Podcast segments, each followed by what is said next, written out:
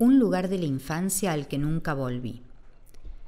Días atrás recordé aquel lugar, ese sitio lejano en el que tanto me gustaba estar, con sus montañas verdosas y suculentas, con sus ríos pedregosos y la música que entonaba el agua cuando coqueteaba con las piedras disfrazadas con ese musgo resbaloso. Aquel sí que era un sitio acogedor, y de verdad que me gustaba estar ahí sentarme a charlar con él, mi gran amigo que siempre me esperaba y que era el único que sabía todo sobre mí, mis alegrías, mis enojos, mis broncas, mis sueños. Él siempre me escuchaba, saltaba conmigo entre las rocas del río. Una vez nos caímos y tuvimos que sentarnos para secarnos al sol. Subía hormigas a las hojas y se ponía a jugar conmigo y con ellas. Siempre recuerdo ese sitio. Cuando atardecía, mis ojos parecían ver todo de un tinte entre dorado y anaranjado, y cuando la luna empezaba a asomar entre las nubes grises, mis ojos veían todo entre rosado y celeste. Parecía el escenario de un espectáculo en un lujoso teatro. Qué hermoso sería volver allí, correr entre los árboles, esos árboles que aún recuerdo, parecían tomarse de las manos con sus ramas flacas entrelazadas.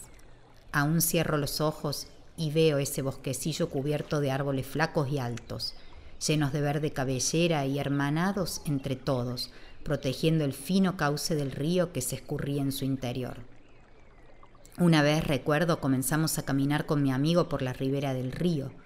Juntamos en nuestros bolsillos las piedras que tenían mica y las guardábamos como si fueran tesoros y caminamos horas, siguiendo el curso del río que por momentos se hacía caudaloso y por momentos podíamos cruzarlo sin mojarnos más que los tobillos con esa agua cristalina y fresca.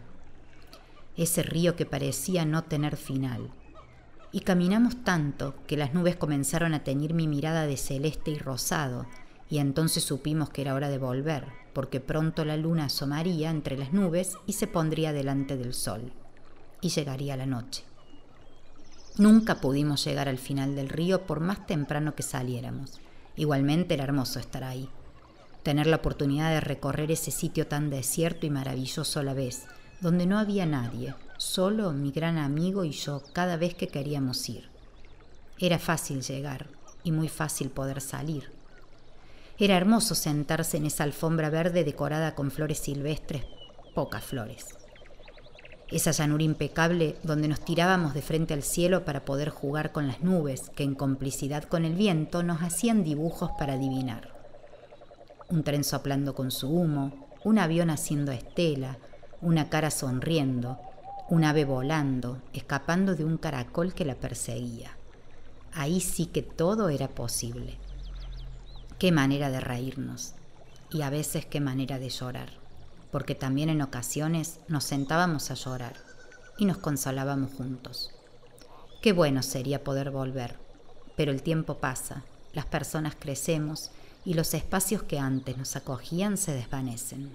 Y junto con ellos se desvanecen esos amigos especiales que nuestra imaginación crea cuando somos niños. Los amigos invisibles, los espacios invisibles, que nunca se olvidan y a donde siempre quisiéramos volver.